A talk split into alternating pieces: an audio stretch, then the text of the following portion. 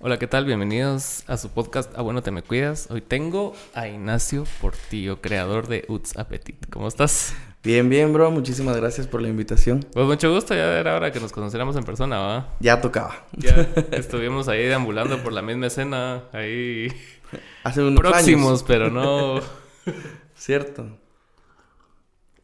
Me estabas contando que, que antes de ser emprendedor de comida hacías eventos. Contame un poco de tu historia. Ah, la gran. Mira, lo que sucede es de que yo a los 11 años eh, empecé a tocar un poco de guitarra y me empezó a interesar la música.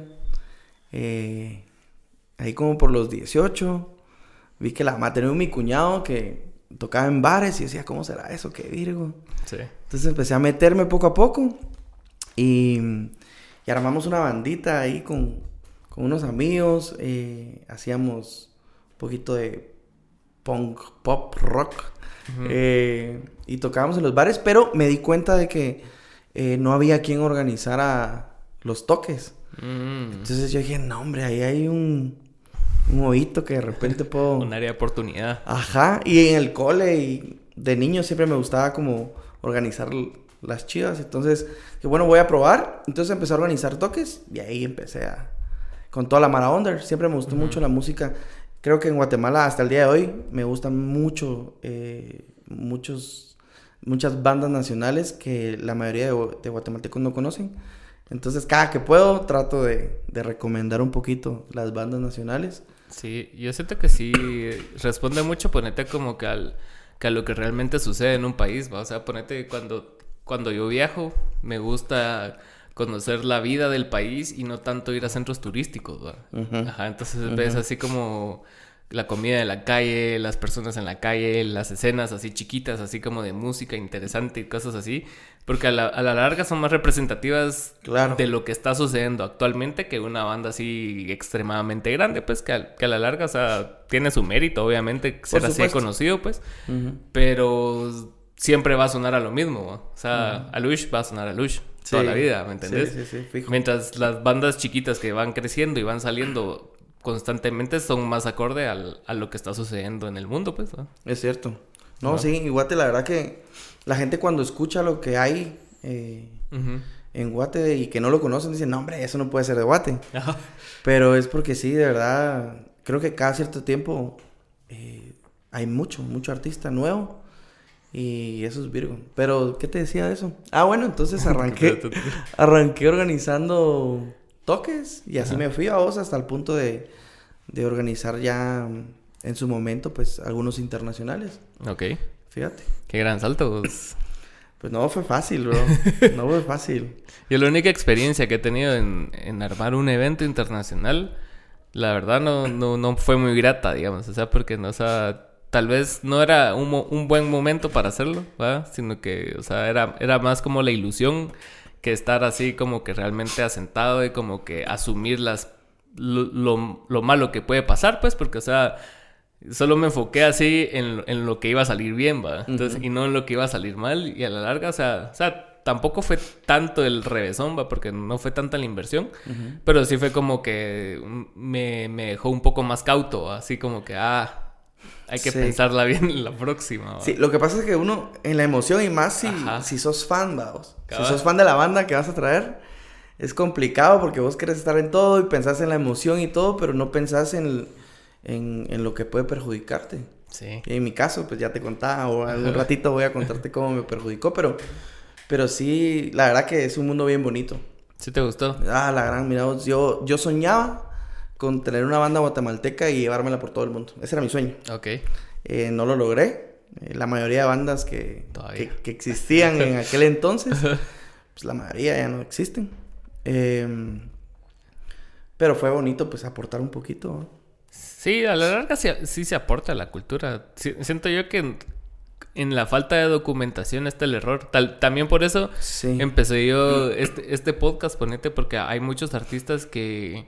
Tipo yo, o sea, sí, tipo cameo, sin ir tan lejos, ¿va? Sí. que era así como que la Mara no tiene dónde investigar, ¿va? o sea, y, y si tienen, o sea, no lo van a hacer igual, pues, pero o sea, por lo menos hay, hay documentos de Mara que tal vez no necesariamente sea así como, no sé, Ricardo Arjona ¿va? o alguien que salió de aquí con sumo éxito, sino que también habemos bastante mara que está haciendo un montón de cosas interesantes y que no hay suficiente documentación y ponete hubiera sido muy de huevo haber tenido más documentación en ese entonces, o sea, o sea, para vos decirle a la Mara, mira, yo hice estos cinco eventos, mira este video, mira, mira, ajá, va. Hace poco, fíjate, eh, cabal, yo decía, ¿por qué Nash? No sé si te acuerdas de Nash. Nash me conozco. Vos, Nash, eh, ah, para mí es de mis bandas favoritas guatemaltecas. Y no sé qué día me dieron ganas de escuchar un poco de Nash. Y hay muy poco de Nash en YouTube, por ejemplo. En, Spotify ni hay. Eh, pero hay algunas páginas en internet que sí, que sí lo encontrás, pero quisiera que hubiera más, ¿no? Sí, vos, y, y los como documentales gringos, a veces así de, de, cosas que grabaron hace 30 años y ellos tienen todos los videos. Hace poco vi uno de básquet del, ¿cómo se llama? The Redeem Team se llama, que era el equipo que ganó las Olimpiadas del 2012. Ok. Y todavía está Kobe, está LeBron, está así un montón de mara, así pesado. Pero puta, había videos de puta del no, del 88, ¿me entendés? Y, ah. y cosas y, y, cosas de los entrenos. Habían cosas de los entrenos, ¿me entendés? O sea, ellos siempre están documentando esos cerotes, mano. O sea, cualquier cosa va a ser útil en cualquier momento, mano. De seguro. Y ahora con tanto, pues yo creo que ya no va a volver a pasar lo mismo, porque ahora con tanto, mira cómo estamos aquí de tecnología, entonces... Sí, por lo menos hay teléfonos, ¿va? Sí. sí. yo, he echado en falta eso también en el barrilete, ¿no creas? Porque también no, no, no ha sido prioridad de inversión la documentación. Sí. Y, y sí, a lo largo, ya cuando me piden videos es así como que, ah, la ah, no tengo. Y hay, hay stories de recuerdo, ¿no? pero eso no es... Hay que grabar este que viene. Sí, sí, sí. Pero contame, entonces pasaste de shows internacionales y, o sea, ¿cuál fue como el punto de, ruptura eh, que te llevó a crear comida? Fíjate que, em, como te comentaba fuera del aire, es de que el último concierto que hicimos fuerte fue eh, de una banda de reggae que, que quebramos esa vez, vamos, perdimos todo mi dinero. Yo, yo me recuerdo que le decía a los cuates que estaban, que tocaron esa vez, porque hubieron cinco bandas que abrieron ese toque. Yo les decía, mucha, mientras ustedes estaban por subir al escenario a reventarla, yo solo veía como mi vida se estaba destruyendo por completo. Eh, era lo único que yo sabía hacer. O sea, yo ese día me drogué y me alcoholicé como no tenés idea. ya del porque yo no sabía qué iba a pasar con mi vida. Aparte que yo contaba con ciertos inversionistas, no era toda mi plata. Mm. Entonces Después, ¿cómo pagar eso? Era lo que yo pensaba, bueno, ¿cómo le voy a hacer si yo lo único que hacer es hacer eh, todo lo que tenga que ver con música? ¿Qué les vas a decir, Sí. Qué pisado. Entonces sí, eh, estuvo bien dark, pero, pero una, mira, ahí sí que todo obra para bien. Eh, yo jamás pensé en la transición de vida que iba a tener. Y después intenté levantarme y fíjate que hicimos un par de fiestas en, en Pana con Giovanni Pinzón Intentamos hacer como varios toques, pero ya no pudimos levantarnos y recuperarnos. Eh, la sociedad con los socios de ese entonces, pues quedó hasta ahí. Y entonces dije, ok, ahora sí estoy solo, ¿qué hago? Eh, me recuerdo que no sabía qué hacer, pues de verdad estaba...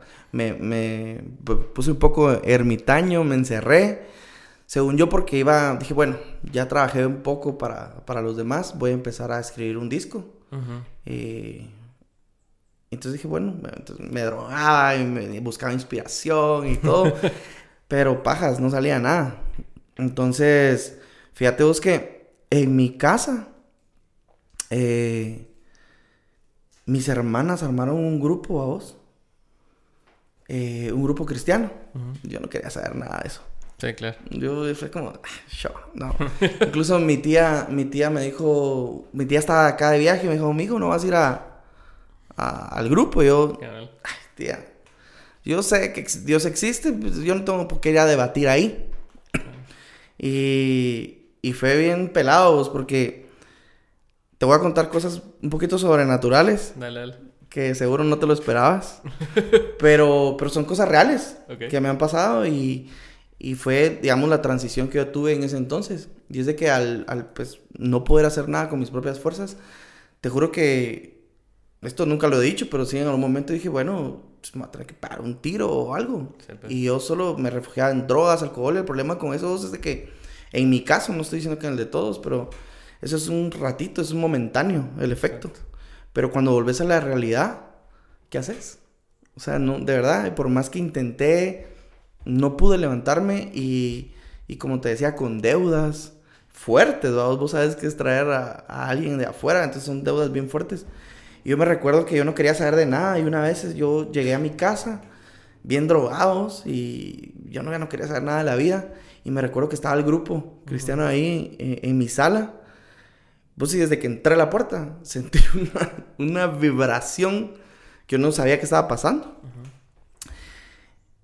Y no pude contenerme, vamos. No, no, no pude hacer nada con esa vibración. O sea, fue Te agarró así. imposible. Te tomó. Ajá. Y me recuerdo que la Mara estaba llorando y yo decía, estos qué locos, ¿verdad?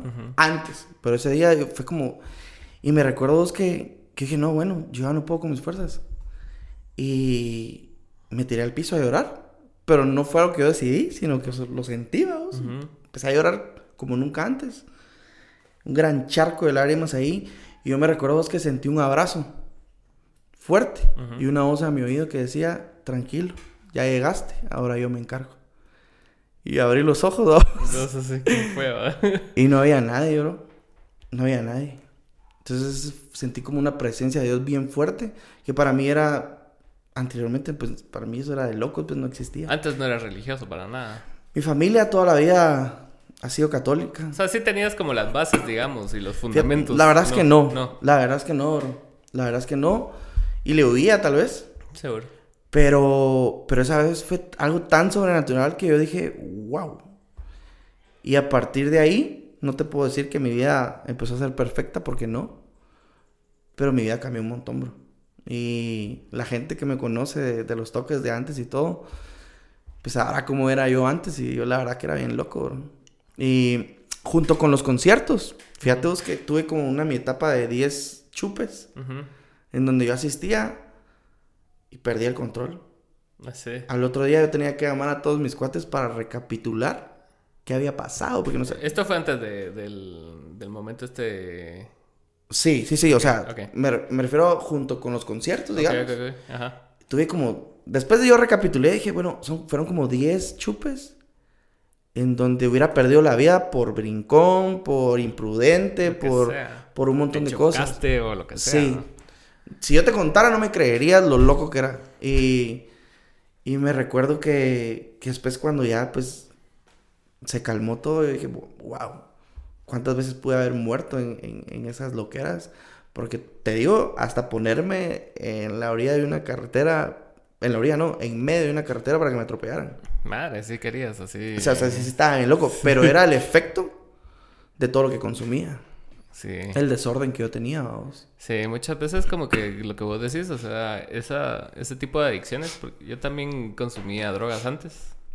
Ya llevo mucho tiempo, muchos años de que no. Y, y sí responde a, a vacíos, pues, o sea, y Por que supuesto. Muchas veces, o sea, en lugar de llenarlo sanamente, lo llenas de drogas y como que tu cerebro se vuelve víctima de ellas. Y se- como que se- secuestras tus receptores así de, de placeres y de serotonina y, y lo volvés todo hacia la droga y hacia el alcohol, pues. Es y es como que so- sí son momentos bastante duros, pero a la larga, si logras salir de eso, como que logras aprender a valorar y a sentir las cosas, pues, porque una, una cosa es así como que, cosa, el, el otro día lo hablaba aquí, creo yo, con, con, con Rob, que te contaba, Ajá. de que muchas veces vos ves el comportamiento del, o sea, de las personas y en redes sociales, así bastante seguido, y, que, y que ves que su semana es así un constante que sea viernes. Va.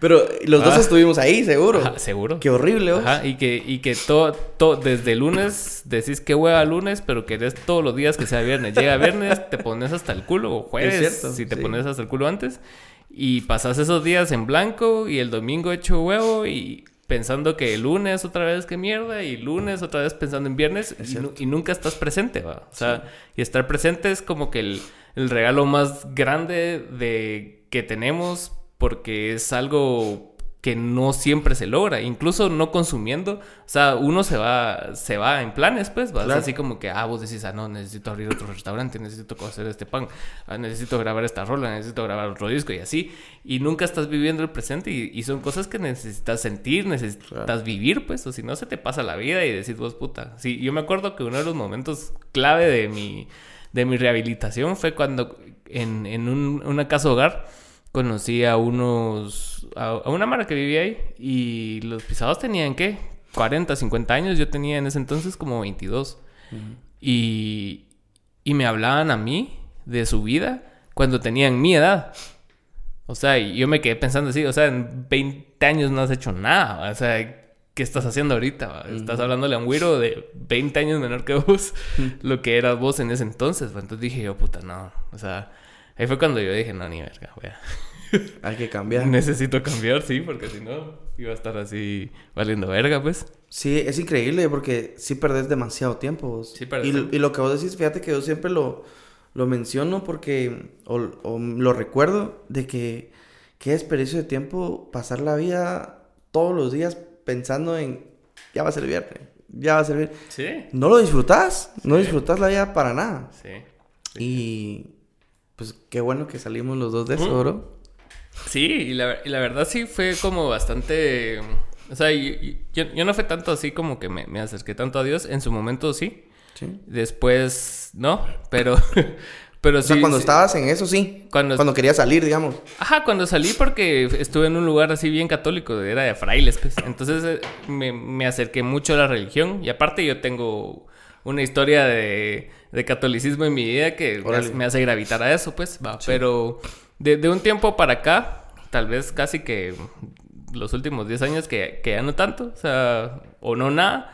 Pero, o sea, sí, sí me quedé como que con las bases primordiales de, de todo, pues, va. Y como que entendés así el programa en su momento, cuando estuve yendo a grupos de 12 pasos y, a y es, todo eso, y como que la esencia de las cosas en todo es casi siempre la misma, ¿va? Independientemente de si es Dios o no. O sea, como que, las, las, fuerzas que, que, no sé, que, que el centro del bienestar, ya sea Dios o sea vos mismo, ¿va? Es como que en esencia es lo mismo, pues. O sea, vos aprendes a leer como así entre líneas, como que empezás leyendo un libro de, no sé, de, de Freud y, y después lees uno de Neruda y uno de Vargas Llosa y decís vos, o sea, o sea, lo que une a estas tres personas es esto. Entonces así lo empecé a ver yo, incluso estando en centros de rehabilitación. Y fue cuando, mm, cabal, o sea, logré como que tener la fortaleza y la seguridad de decir que no, pues, porque muchas veces era ese miedo de que, ay, no, pero ese es mi cuate, ay, que no sé qué, y querías complacer a la Mara. sí, seguro. Y ya no, pues, A mí me, me, me pasó algo curioso, porque a pesar de la experiencia que te contaba que tuve, que fue bien sobrenatural, pues la vida no te cambia de un día para otro. No. vos lo sabrás. O sea, no es, o sea, yo no dejé las drogas hoy y mañana ya no tengo ganas. Es mentira. Em, pero en ese proceso yo me recuerdo que había comprado no sé cuánto de, de, Dewey. Y mm, me recuerdo que feliz en mi cuarto haciendo puros y de todo. Y me recuerdo que esa vez encendí un puro y sentí morir, bro. Pero no era, no era que paniqueaba, sino que sentí morir. O sea, dije, ok, hasta aquí llegué. pues tu cuerpo topó también. Tal vez, no sé. Pero fue bien loco porque eh, yo me enojaba aprendiendo de la religión, digamos. O de, no, aprendiendo de Dios. Eh, yo enojado así como, bueno, si querés que me vaya, llévame de una vez o hablame, ¿va? Me estoy chingando, ¿va? Entonces, ahí estaba mi Biblia, que casi ni la leía en ese entonces. Y me recuerdo que abrí la Biblia, ¿vos? y es que parece, parece chiste, pero que yo creo que has escuchado otras cosas tal vez similares, pero es real, a mí me pasó. Y pum, me saltó un versículo. Y te lo voy a parafrasear, no el versículo, sino lo que yo entendía. Porque yo en ese entonces era como, no, la marihuana es de Dios y no pasa nada. Eh, y me recuerdo que, que decía como que si yo quemaba algo en su nombre, era como que le estuviera ofreciendo cabritos. Y lo que hacían con los cabritos antes era sacrificarlos, Entonces prácticamente era como deja de fumar eso, te, te vas a sacrificar solito. Sí, cabal. Así lo entendí. Ok. Y a muchos les va a doler esto, pero agarré todos los puros que había hecho. Cada vez que lo cuento, todos me dicen, no, ¿por qué hiciste eso? Le hubieras vendido. Los sí, tiré, los tiré en el, en el inodoro. Y hasta ahí llegó mi adicción, vamos. Qué bueno. Fui a- fui en- Sí, yo, yo en general no, no tengo problema con, o sea, con, con nada, la verdad. O sea, con que la Mara haga lo que sea. Lo que sí me causa problemas es cuando la Mara, como que su centro de vida es eso. ¿va? O sea, y más cuando es Mara cercana, pues, porque los demás, pues, vale merga, pues. Pero cuando es Mara cercana y vos ves, porque siempre la Mara externa lo ve claro, pues, obviamente. Claro, vos el daño estás- que te estás haciendo. Vos estás hundido y estás así como que metido en ese rollo. Pero ves a gente que querés así como que está en una adicción y después está en otra y después está en otra, independientemente de cuál sea. O sea, y, y se vuelven así no funcionales en, en las cosas Sí. que hacen.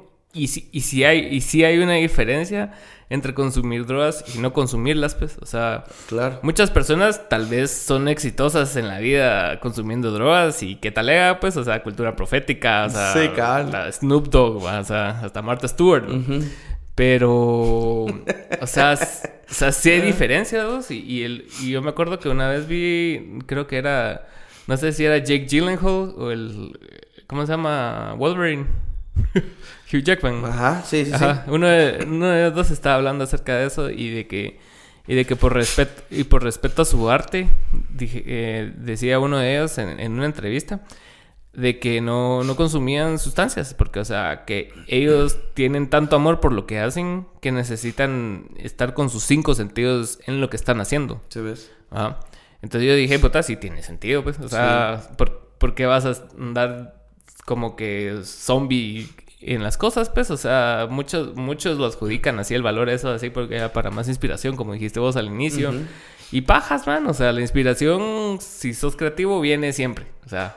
Mira, yo creo que sí intensifica, seguro, porque yo en ese entonces me recuerdo que admiraba a un amigo en específico, que yo decía, bro, ¿cómo le haces para no caducar? O sea, fumaba todo el día, fresh, iba al trabajo y todo. Eh, lo que sucede es de que también, tal vez no les afecta ahí, Ujú. pero si lo vemos por otro lado, sigue llenando esos vacíos de los cuales no lo puedes eh, satisfacer con eso, digamos. Sí, es cierto. O sea, él puede ser creativo en lo que hace, pero siempre por lo que él fuma, digamos. Si lo queremos ver así, o por lo que él toma, ese vacío no se va, Sí, cabal. no se cura. Sí. Entonces puede ser que, que no le afecte en eso, pero en lo otro sí le va a afectar a lo a largo del tiempo, ¿verdad? Sí, la verdad, sí. Y, y después de ese como renacer, ¿qué, ¿en qué momento decidiste vos qué hacer? O primero fue así como, o sea, no lineal pues, pero ponete, o sea, pasó eso, tiras, tiraste los, los rollitos de mota y, y después qué pasó. O sea, Mira, fue bien chilero porque nunca creí dedicarme a la cocina, la verdad. ok. Te voy a contar un poquito eh, referente a la cocina y es de que yo desde los dos años no viví con mi mamá. Desde ahí pues, se desataron un montón de, Sí. de problemas en mi vida, que era lo que estábamos platicando. Pero eh, mi viejo siempre, siempre le gustó el buen comer. Siempre ha tenido buen paladar. Y desde chiquito, yo siempre cuento esta historia que a mí me llevaban a ver las luces campero, pero mi papá cocía colas de langosta o cucarachas de mar y las preparaba con mayonesa, llevaba galletitas y nos llevaba a verlas eh, desde el carro en algún lugar, porque antes se veían hasta desde el obelisco. Sí, es cierto. Y te quedabas parado ahí porque ya no te podías mover. Sí. O sea, ya la mara estaba socado. Y mm, desde muy chiquitos, mis dos hermanas y yo, con mi papá, él viajaba mucho al puerto, entonces traía mucho marisco. Y los domingos, o sea, mi niñez es como los domingos mi papá quería preparar algo eh, y nos ponía a cocinar con él. Ok. Pero siempre fue como X, o sea, no, no pensé yo que me fuera a servir en algún momento. Ah, no estaba vos, ah, ahorita está naciendo un chef, dijiste. No, no, no. Realmente nosotros con mis hermanos solo siempre nos ha gustado comer mucho. Hablando de eso, estoy... ayer empecé a ver una serie, está bien talega. ¿Cuál? The Bear. Ah, vi que, que está ahí, pero no le, no le he echado el ojo. ¿Qué tal? Está muy buena. O sea, solo vi los dos primeros capítulos y es... puta, es- no para nunca, Es man. Netflix. Es de Star Plus. Ah, no lo tengo todavía. Le voy a decir a mi papá que me lo pase. Pero está, está bien caótica. Y, o sea, ahí la premisa está bien interesante porque el pisado es un chef así top del, del, de Estados Unidos, pues. Y era así como que estuvo en los 10 mejores chefs del mundo de- más joven cuando tenía 21 años, ponete. Y ahorita está... Y es que su hermano se muere o algo así, ¿verdad? cabal, entonces él, él regresa como al, al restaurante de su hermano, que es así un de, de Chicago, así X, pues, y, y ahí anda valiendo verga. Pero sí, él, viene como que con la rutina de chef profesional y todos andan con rutina de chef de, de restaurante chiquito, pues. Sí, pues. Entonces él le dice chef a Después- todos y todos así como que, ¿qué onda? Y este pisado, ok, y les dice qué hacer y todos así como, putas sos y así. Qué Está bien, bueno. Lo voy a ver. Ajá. Ah, pues sí. Pues entonces, em, bueno, así empezó. Yo lo supe hasta después y de una vez lo voy a, te lo voy a contar ahí. Mi papá, siempre que nos daba un platillo rico, siempre nos decía, el día que yo tenga un restaurante, le voy a poner Uts Appetit. Ah, Así nice. decía siempre. Eh, ¿Y por qué? ¿Cómo? ¿Por qué le iba a poner así él? Él con sus amigos Ajá. soñaban los tres, él y sus dos amigos soñaban con tener un, un bar en algún momento. Entonces cada uno le tenía un nombre para cuando hicieran eso. Ah, ok. Entonces los otros era así como, yo voy a poner donde no sé qué poner, donde Mario, digamos. Ajá, ok. Ya sabes que has visto un montón de nombres así. Donde Mikel. ¿no? Donde Mikel, ajá. Entonces, eh, mi papá decía, no, yo le voy a poner Uts Appetit. Mi papá, su correo, todo lo que él hace, él es como muy orgulloso de su país, digamos. Ok, ok. Y le encanta, pues, meterle cositas, en este caso, pues, un poco de, de lenguas, ¿verdad? Entonces, eh, le puso... Ah, bueno, entonces su correo es guachalal no sé qué y así. Entonces, él le puso Uts de bueno, en Ujú. Chiquel. Y em, Appetit porque Francia es la capital de la cocina. Entonces, él decía Uts de mi país y. Appetit de- de- para no encasillarlo. Así lo entendí yo cuando me lo dijo. Ujú. Y dije, ok, yo, le voy, yo voy a hacer... eh, Eso.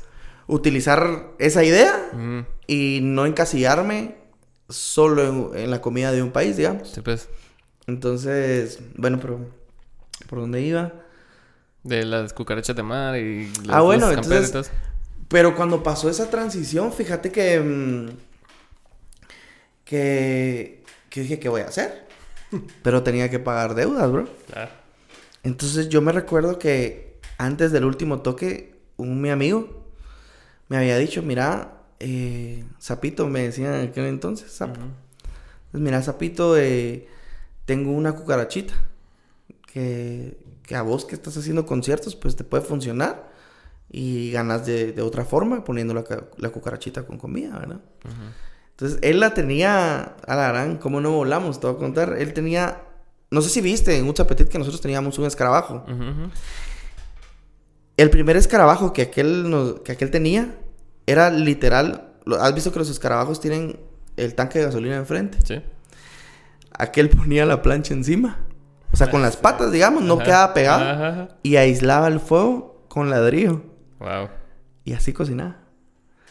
Entonces me recuerdo que me dijo, mira, eh, te la vendo, yo, yo sí te la compro en tantos meses, solo salgo del toque de cultura. No.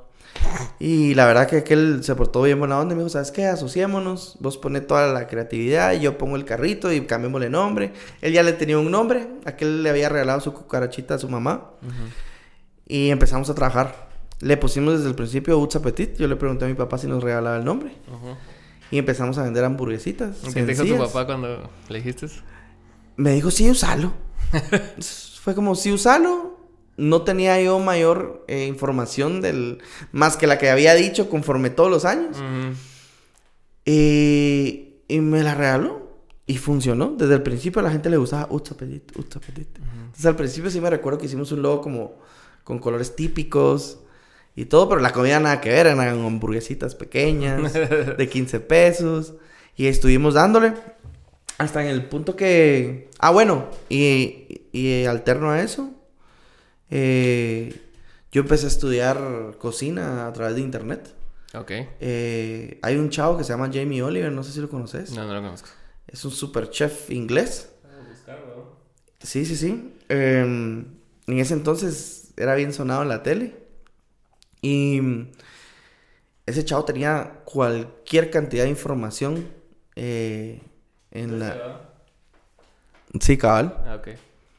Ajá. Eh, tenía un montón de información, escuelas y de todo por, por internet. Ajá. Entonces le empecé, me empecé a meter como locos. Y después di con los maestros de él. Entonces me fui con los maestros de él, que era, era un italiano. Y así, entonces empecé a aprender aquello de que le cocinaba a mi papá desayuno, almuerzo y cena, desayuno, todos los días. Puta, que le bien rayado.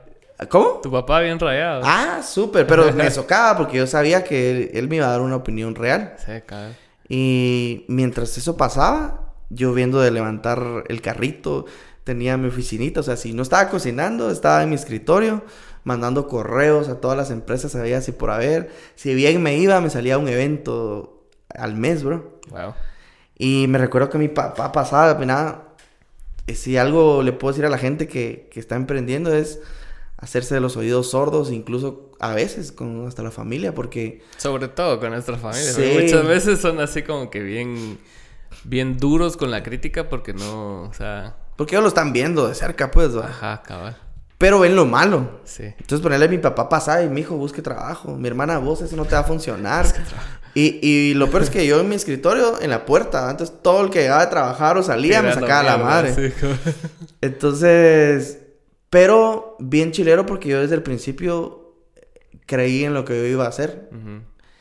Y hace poco vi un platillo que yo lancé cuando empezábamos y no funcionaba. Y hoy en día es de mis platillos más vendidos, bro. Y que es el de pulpo. Yo el de pulpo lo, lo empecé a hacer hace muchos años. Ujú.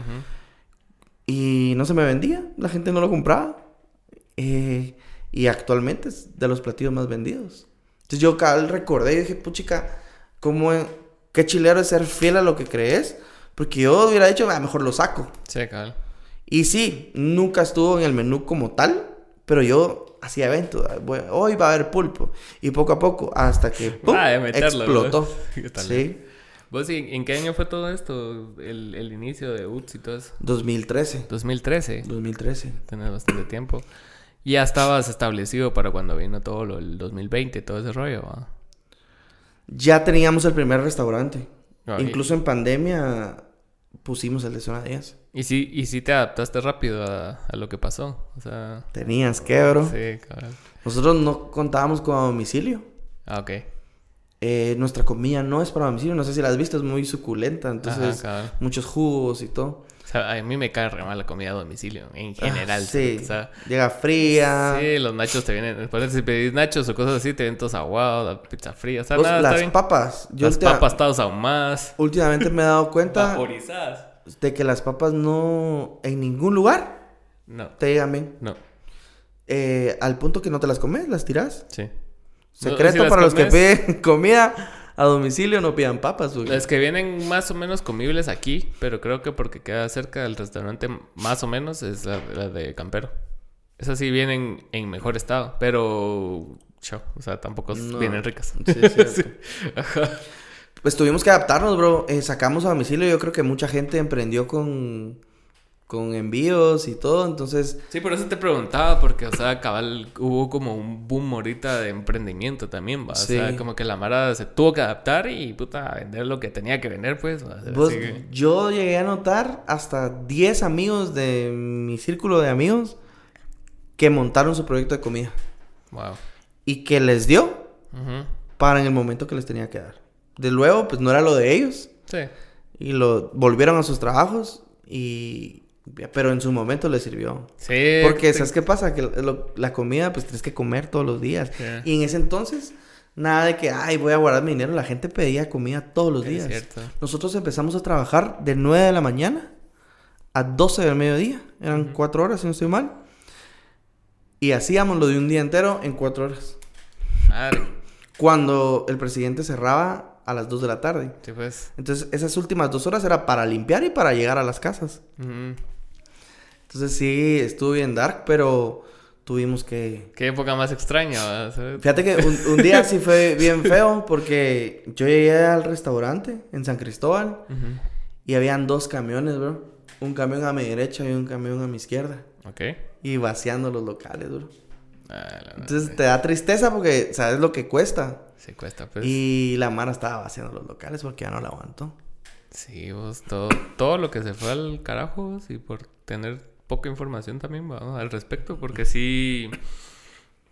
Ponete los negocios que, que no catalogaron como imprescindibles, ¿va? o sea, todas amaras sí... Mal, mano. O sea, si vos tenías tu negocio de ropa en pandemia, pisaste. O Murió. sea, ajá. Sí. Sí, porque por lo menos la comida se mantuvo así como con ese estatus de va. Esto, esto Yo sí creo que hasta más vendió la Mara. Sí, fijo. Sí. La comida sí se vino para arriba. Yo me Sí. acuerdo que Pamo, de hecho, me dio, me, me comentó unos datos cuando trabajaba en, en la, en la anterior empresa donde estaba, donde ponete que las pizzerías eran los, lo que más tuvo auge en los primeros meses de la pandemia, porque ellos ya tenían bien sistematizado el, el envío, el delivery, ¿va? Sí, pues. Porque ellos ha- hacen eso, pues. ¿va? Entonces fueron los primeros que se fueron así. O sea, sí había una notable creciente entre los años anteriores y el 2020, en donde se fueron al carajo en, en ventas, pues. Entonces fue como que la empresa de él volteó a ver eso y fue así como que ah, adaptémonos y, ah, y se, y se metieron ahí en el barco, pues. Pero sí, o sea. Sí, es que no sé si notaste que incluso ahorita que mencionabas Campero, yo me recuerdo cuando Campero se empezó a quedar sin cajas, Ajá. sin, o sea, con todo lo de ellos, porque era mucha demanda, Sí. que te empezaron a dar la comida ya en, en platos de Duroport, porque ya no tenían su, su producto. Pero sí, estuvo, estuvo bien feo. Pues nosotros, gracias a Dios, en pandemia abrimos otro restaurante, Ok. el de Zona 10, el que actualmente existe. Y ahí estamos desde entonces, hace, ¿qué? Como dos, tres años. ¿Y ahorita qué planes tenés para, para UTS? Fíjate que em, estamos, bueno, ya llevamos unos añitos en donde muchas personas de los diferentes departamentos se han estado acercando pidiendo franquicia. Wow. Eh, y es algo que yo vengo masticando desde hace un par de años también porque quiera que no te entre la inquietud. Eh, nos estamos asesorando y capacitando para hacerlo. Todavía no sé si va a ser una realidad, pero yo le pido a Dios que así sea porque sí sería bien chilero. ¿Ves Ver- viste esa película del fundador de McDonald's? Sí, aprendí mucho, bro. Es increíble, o sea, no hay mucha información ahí, pero, pero sí le aprendí un poco. Es que sí, es bien Sí. esa película también. O sea, desde el, del sentido de vista de que Pisado era un visionario, pero también se robó el negocio, ¿va? Sí, Ajá. Pero aparte de eso, de, de las franquicias, que la Mara estaba haciendo lo que quería con la franquicia, ¿va? Y era así como que, puta, tenían un Mac y vendían Nacho. Y eso así como Sí. que, no. Fíjate que en la familia ten- tenemos, tengo familia que, que, pues, que ha tenido acercamiento con diferentes franquicias, Ok. no necesariamente de restaurante. Pero he aprendido, he tratado de como que de consumir pura esponjita eh, lo que sucede con ellos y sí hay mucha penalización. Entonces, Sí. digamos que en este caso que yo soy el que va a franquiciar, sí es como tener los puntos bien clave en donde la gente puede pues faltar o cometer algo que no esté en el contrato. Entonces meterlo en el contrato para que no sea problema futuro porque mira, al final Y la clave del negocio está en el terreno. Ah, sí. En el real Sí. estate. Es digamos que sí, aunque creo que en Guate eso Sí, está, está duro. está duro. Pero sí, mm, pues andamos pensando en eso. Eh, para los que conocen la cucarachita, estamos por levantarla también, porque quiera que no, esa fue nuestra primer Inicio. insignia y todo, a la gente le gusta. Lo que pasa es que sí fue tedioso. Es un carro 72, bro. Madre, sí. Imagínate, un carro 72. Mi papá siempre me dice, vos ese es tu carro, ya vale como 150 mil pesos, porque todo lo que le hemos metido de dinero eh, en mecánica, Ajá. por más que le, ya le hayas metido todo, siempre hay que meterle. Sí. Por ser un carrito clásico. ¿va? Yo siento que esos carros se les invierte un montón. Yo tenía una cuata que el suyo se le arruinaba a cada rato, man. Sí. O sea, y a, a cada rato, pues. O sea, es casi que mensual que le pasaba algo al carrito. Fíjate que yo llegué al punto por eventos, porque tenía que quedar bien, Ajá. de que cada semana, los miércoles me recuerdo, iba con mi mecánico y lo revisaba antes de que yo me lo llevara para evento. Muchas veces fallaba el otro día. Pero ese día no. Sí, pero donde sí me asusté es donde sí quedé mal una sola vez. Ok. Bueno, dos veces, pero la primera se nos quedó el carro, tuve- me lo tuve que llevar con grúa, ya no llegamos al evento. Gracias a Dios no era un evento privado en donde te lo estaban pagando, sino que te invitaron a que participaras al evento, Ajá. pero era lo que pudieras vender. Claro. Eh, y el otro eh, iba para donde un amigo a cubrirle un evento y nos empieza a agarrar fuego, bro. Los cables A la madre. del... Ahí el arnés eléctrico no lo habíamos modificado. Ajá. Y nos empieza a agarrar fuego del tablero. O sea, empieza humo. Pues qué miedo. Paré en una tortillería. y uno no sabe. Y de mula lo primero que hice fue agarrar un, un guacal de agua y lo eché. Sin saber que eso puede Sí, es peor, hacer ¿no? más. Ajá. Entonces, lo virgo era que la batería estaba floja. Entonces desconectamos la batería. Y mi amigo nos fue a auxiliar, nos llevó al evento y ya lo cubrimos. Entonces, pero sí te hace pensar, o sea, cuando vas creciendo, o sea, esto puede hacer que yo dé un mal servicio. Sí. Y gracias a Dios nos hemos mantenido en eventos, tenemos muchos eventos al año, porque tratamos de esforzarnos lo más que se pueda en dar un excelente servicio. ¿no? Sí, y ahora también tenés el, el aprendizaje de lo que una vez viviste con, con lo del evento, pues, ¿verdad? O sea, ya, ya no es solo de pensar en lo positivo, en lo bien que te va a ir, sino que en como ir mitigando riesgos. Claro, Ir viendo así como claro. que, ah, puta, esta llanta puede fallar. O sea, cosas Sí. chiquitas que a la larga hacen una gran diferencia, ¿verdad? Sí, Porque, seguro. o sea, el quedar mal a nadie nos gusta, o sea, es así como que... Ponete ahí, yo he tenido una, una regla durante este tiempo con la, con la banda, ponete de que si que si ya se anunció el evento, o sea, no te bajas del evento, aunque el evento vaya en la mierda y lo que sea, ya dijiste que sí, vas a estar ahí, pues, ¿va? Claro. Incluso con cosas tan, tan X, cérate como ir a chamusquear con tus cuates, ¿va? Si ya dijiste que sí, anda, ¿va? O, sea, y- o- o decís que no, ¿va? Pero, o sea, son cosas chiquitas que te hacen así como que, que hace la diferencia. Y más en Guatemala, que la Mara está bien acostumbrada a quedar mal, Sí. a dar excusas. Cuando vos no das excusas y quedas bien y, es, y tratas de hacer las cosas hasta cierto punto bien, es así como que, o sea, tu ventaja competitiva crece, pues, ¿va? Por supuesto. ¿Va? O sea, ahí sí que es eh, cuidar tu palabra, ¿ah? Exacto. Más allá de un contrato, más allá de una publicidad, Sí, sí. que tu palabra valga. Exacto, exacto. Y, y se ha perdido mucho. O sea, no del todo, porque hay mucha gente que sí es cabal, pues, pero sí. Muchas veces hay, hay Mara que le gusta moverse en, en las áreas grises. Así.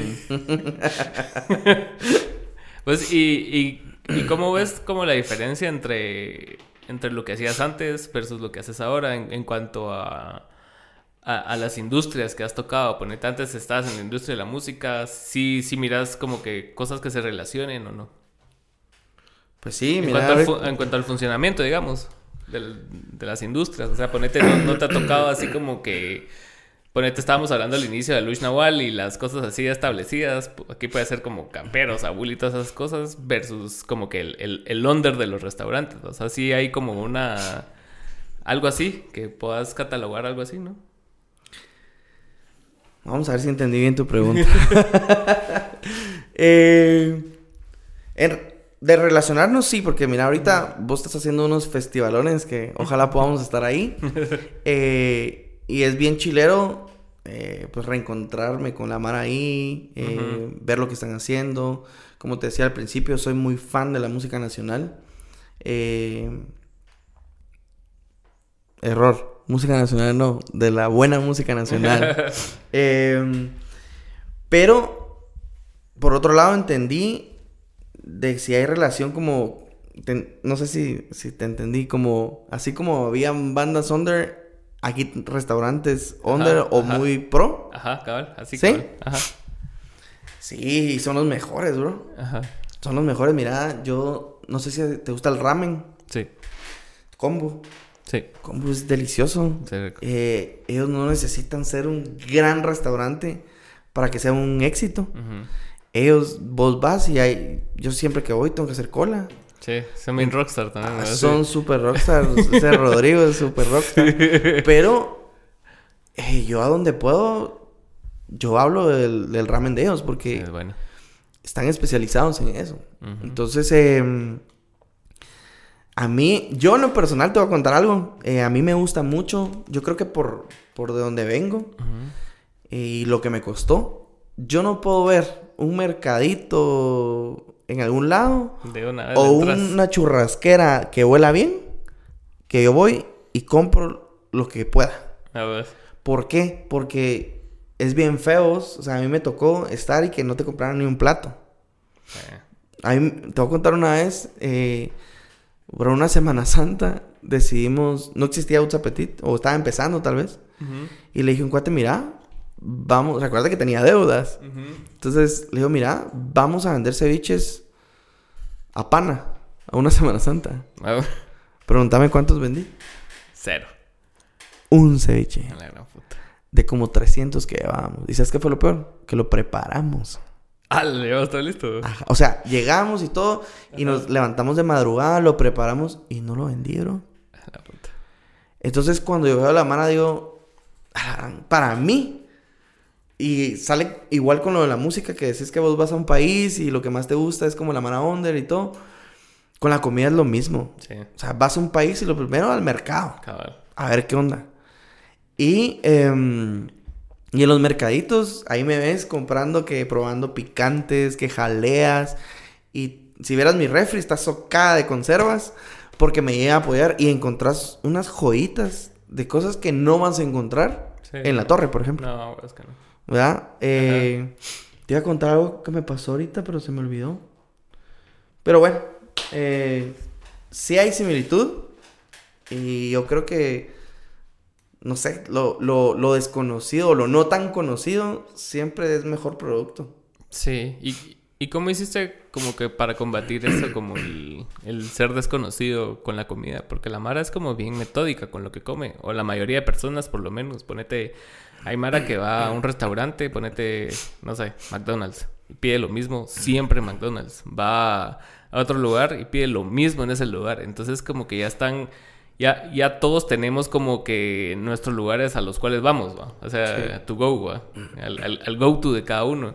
Entonces, ¿cómo haces para ir como que rompiendo con eso? O sea, como desconozco la industria de la, de la comida, por eso pregunto. O sea, no, es- no sé a qué tipo, qué tipo de eventos te dan esa como que apertura para que te conozca más gente o, Mm, o cómo es la ruta para como que ir creciendo, digamos. mira, primer punto, recordemos que ahora todo es por red social. Ajá.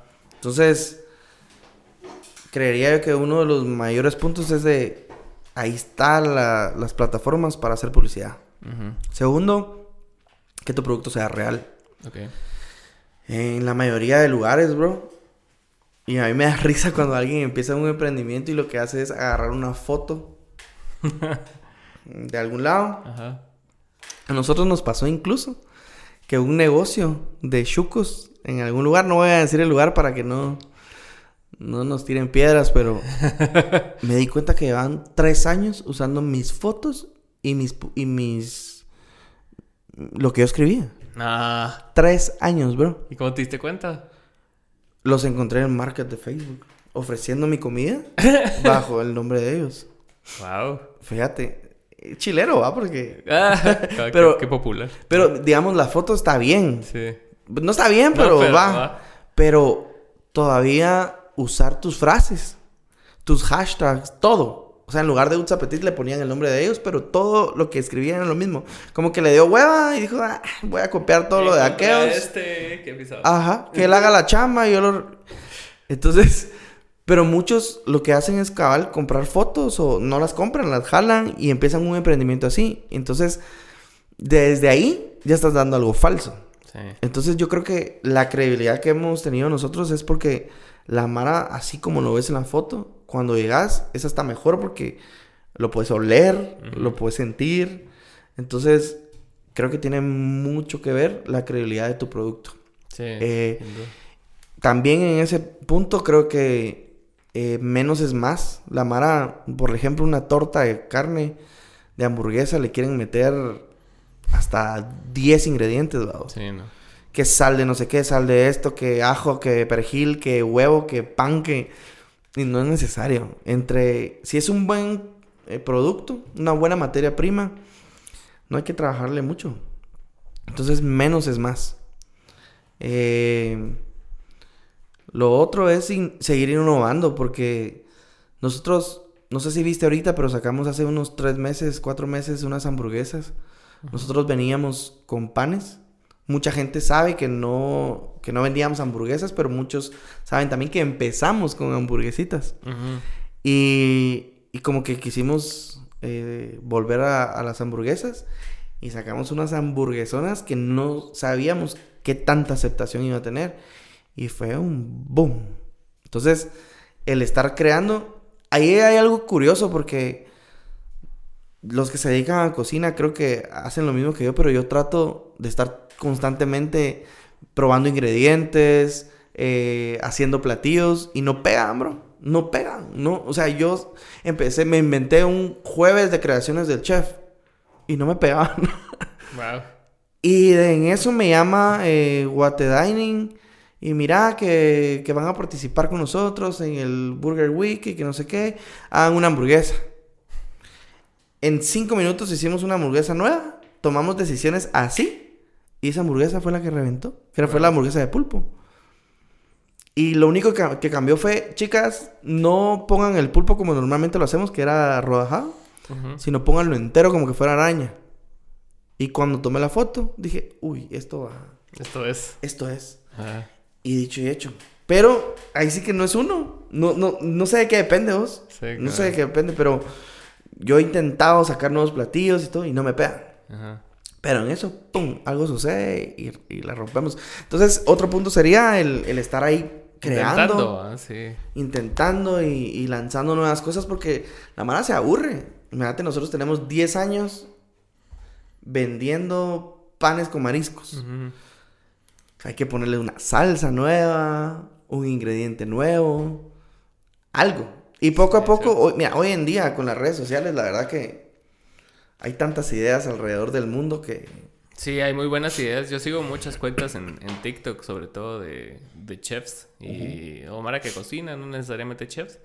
Y sí, y sí, sí ves cada cosa así increíble. Hay, hay unos que hacen como que su contenido alrededor de como panes del mundo. Entonces, Ah, así, sí, lo he visto. Bueno, Sí, buenísimo.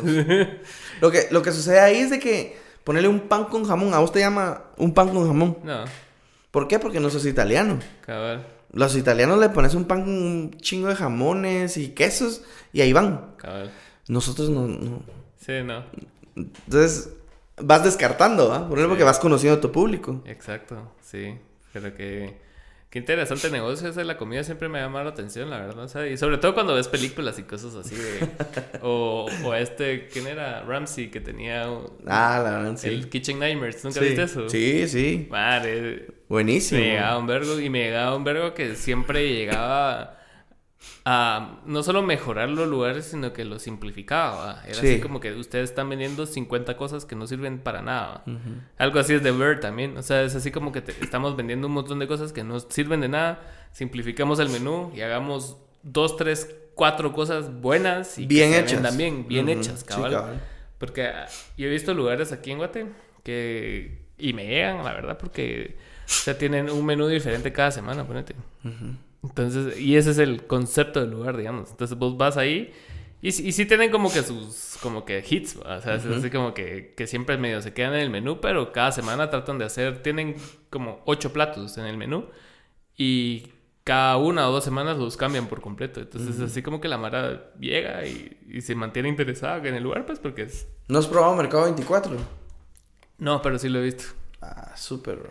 Sí, bueno. Sí, y hacen eso que vos decís. O sea, yo, yo he tratado de caer a los almuerzos porque sacan un plato diario Mm, que no está en el menú. O sea, hoy vamos a hacer camarones en tal cosa. ok. O pescado y no sé qué. Pero no, es un plato que no vas a volver a encontrar. Wow, qué cool. Entonces, diario. Sí, hay un lugar en la antigua también, creo que se llama Mediterráneo, Café Mediterráneo, no sé si lo conoces. Ah, sí, sí, ¿no? Es de un italiano. Ok.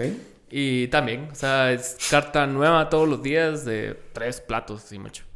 Tres platos y tres entradas, ponete. Ah, pues chica. Ajá. Y el pisado llega ahí con su pizarrón y te dice, mira, y esto, esto, esto. Y esto, esto y esto. ¿Y qué querés? Y así Pues esa chamba interna para, para organizarte diario, para sacar nuevos platos, Sí, es, es un gran trabajo. rollo. Ah, la gran, sí. ¿Por qué? ¿Cómo es? O Número, sea, mira, pues, número uno, inventarlos. Y si son así de que lo tienen que servir así pro, tenés que afinar cada plato para que quede bien servido, con sus porciones exactas. Adicional a eso, compras. Cómo distribuir cada ingrediente para saber cuántos te van cuántos platos te va a alcanzar. Mm, Hacerlo diario. Sí. Es un gran rollo. Si nosotros meter un plato nuevo, tratamos la manera como de jugar con los mismos ingredientes para no hacer más tedioso el, La logística. la digamos. logística y el pre, digamos. Ok. El precocinado, digamos. Ajá, ajá. Sí, ya te caché, o sea, como que el- la orden de queso, la orden de carne, la orden de lo que sea. Oh. Así pues. Sí, meter un tomate. Bueno, yo no uso tomate. mm, Va, ya sé qué. Aguacate. mm, Nosotros no usamos aguacate. Hemos querido. Pero ¿qué pasa? Si no se vende el aguacate, se pudre, bro. sí. Entonces empezás a perder también en lugar de ganar. Sí, que pisado, no me había puesto a pensar en eso. Sí. Sí, también. ¿Y, ¿Y cómo haces cal para eso? Para calcular un ingrediente nuevo en un platillo nuevo. O sea, ¿cómo sabes cuánto es lo mínimo que puedes hacer? ¿Va? O sea, vos necesitas tomate y sabes que ese tomate te va a dar para 20 panes. ¿Para cuánto lo planeas si es un plato nuevo? Mira, generalmente, eh, por ahorita nos acaba de pasar que está, tenemos una colaboración con Alimentos Mo. Un saludo para Alimentos Mo, no sé si los conoces. No. Alimentos Mo son unas conservas de champiñones, de tomates y de cebollas caramelizadas. Ok. eh, que es súper del- delicioso. Y mm, estamos, tra- pues nos fumamos ahí un panito vegetariano. Y fue sencillo porque, bueno, eh, con eso, cualquier ingrediente, yo lo que hago es jugar con cuatro, eh, cuatro porciones por libra, por ejemplo, que yo no sé si pasaba en tu casa, no sé cuántos son en tu casa, pero en mi casa era así como, ok, somos cuatro personas, cuatro onzas de carne por persona, Sí, cabal, sí. ¿verdad? Sí, Entonces, eh, Ajá, cinco pedazos de carne, ¿no? O sea, y así en el mercado, digamos. así. ajá, pero digamos, si lo pasas a onzas, Ajá. Son... cuatro de cuatro onzas son la libra, 16 sí, cabal, onzas. Entonces lo manejas así en onzas y, y ves la proporción. Hay veces que toca meterle un poquito más, entonces la libra la vas a partir en tres, Ujú. ya no en cuatro. Hay veces, por ejemplo, como los champiñones, que nosotros cada conserva son dos platos por conserva de champiñones. Ok. O sea que va medio bote para cada. Entonces solo es de, de- de verlo así. Depende mucho del plato. Una cebolla no es lo mismo también usarla caramelizada a usarla cruda, por ejemplo. Sí, pues. Entonces depende mucho de cómo lo vayas a preparar. Un tomate lo mismo. No es lo mismo una salsa de tomate natural. ¿Cuánto tomate te va a llevar? A poner el tomate crudo o confitado. Ya. Entonces creo que tiene que ver mucho en qué textura lo vas a manejar para saber cuál es el espesor que vas a usar. Esas colaboraciones me parecen bien cool, la verdad. O sea, cuando veo ese tipo de colaboraciones de una, como de negocios locales y se, se ve bien cool. A mí me gusta mucho. Ah, eso es súper cool. Sí. Así como que, va, yo te doy donas. Ah, y- No, y- fíjate que esto, esta colaboración está bien chilera porque ella- ellos nos pusieron en, en sticker en sus, en sus conservas. Entonces ahí nos ves a nosotros en Cookie Shop, en Delica, en la torre en donde, donde lo distribuyen. Están las conservas con un sticker que dice eh, Alimentos Mo en nuestra cocina. Y está Mm. nuestro logo. Ah, cool. Entonces está chilero porque nos echamos la mano. ¿no? Sí, eh, importa bastante para crecer todos, pues, a la larga. Sí. Es la misma industria, pues, y Sí, súper. mientras más crezcas, mejor. A mí no me llega eso que la madre ande así como que celosa de sus... De sus logros, ¿verdad? así como que... Sí, que no quiere compartir. Ajá, cabal. Sí, no me llega mucho. Miramos al final, ponerle yo nunca he entendido la Mara que a nosotros nos pasó mucho. Eh, tratábamos de que no nos importara, pero cuando buscamos un local, eh, no sé si has visto mi página, pero yo, yo soy el que salgo haciendo historias. Mm. Entonces la Mara me ubica. Entonces la Mara ya cambia su, su semblante y, y cuando me ve como que como te ve rápido como competencia. sí. en lugar de pensar, o sea, a mí, eso lo aprendí desde muy chiquito, desde que, pues, de, cuando empezábamos, es de que entre más restaurantes hagan a la par mía, hoy van a comer con el de la par, pero el otro día van a comer conmigo. Sí, cabal. Y genera tráfico para todos. Entonces, la verdad que es beneficio. Sí, y así, Más que- así debe ser visto, pues. O sea, Sí. y, y el otro día estaba escuchando a unos, eh, a unos comediantes hablar, creo que era Louis C.K. que- y creo que estaba hablando con Joe Rogan. Y estaban hablando acerca de este otro comediante que se llama Andrew Schultz. No sé si conoces quién es. No, Él no. Va, él se hizo bien como famoso en pandemia porque hizo, hizo una serie de videos que era él hablándole a la cámara bien rápido. O sea, era punchline tras punchline tras punchline. No era así como que se queda callado esperando que te rieras, sino que el set te hablaba, hablaba, hablaba, hablaba, hablaba, hablando de Joe Biden, ponete. Y era cuatro minutos tirándole mierda a Joe Biden. Y a, y a cualquier cosa que pasara. Y en los videos pasaban así como que imágenes rápidas que, que le daban más fuerza al punchline que decía. Entonces, si decía así como Utsa Petit, ponete, salía lo. Y si decía Joe Biden, salía Joe Biden. Y cosas así, ¿va? Entonces, este bro es como que le dio con- consejos a, a- a este otro. Y, y sí se involucra bastante en ayudar a que la mara de su comunidad crezca, pues, porque a él le funcionó tal cosa, él viene y si alguien se le acerca y le pregunta, mira, es que no puedo hacer esto, ah, va, entonces necesitas hacer esto, esto, esto, esto, y con esto ya, ya metiste la verga en, en YouTube, va. Entonces, es- y él hace crecer a su comunidad porque lo hace crecer a él, ¿va? Hasta cierto punto, hasta, hasta egoísta es, porque, o sea, vos también estás viendo tu beneficio, pero estás ayudando a los demás para que, Sí. ¿va? para que, para que crezca tu Pues- comunidad, Así debería de ser. cabrón. Compartir el conocimiento, porque incluso también hay gente que, pues, que tuvo la oportunidad de estudiar, hay gente que no. Entonces, tiene mucho valor el que puedas compartir para, digamos, alguien que no pudo estudiarlo. Sí, es cierto. El poder dárselo, pero tiene todas las ganas y toda la pasión de hacerlo.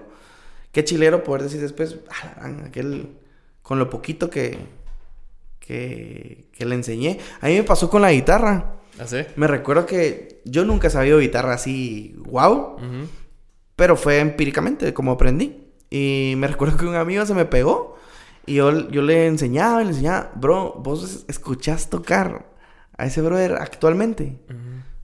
Es una máquina la guitarra. Así. Y siempre me recuerdo cuando él es como, mira, ¿y cómo hago esta nota? Y vos Mira, enseñándole. Y yo enseñándole. Y él paró siendo un crack en la guitarra. Dale.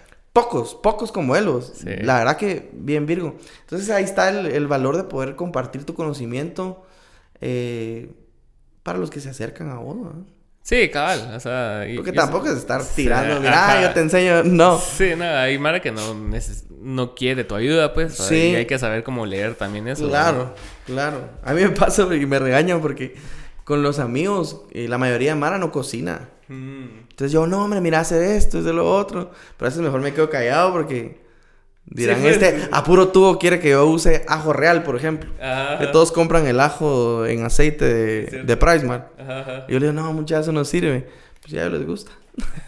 Sí, aquí usamos mucho ese y también... el- Tirarlo.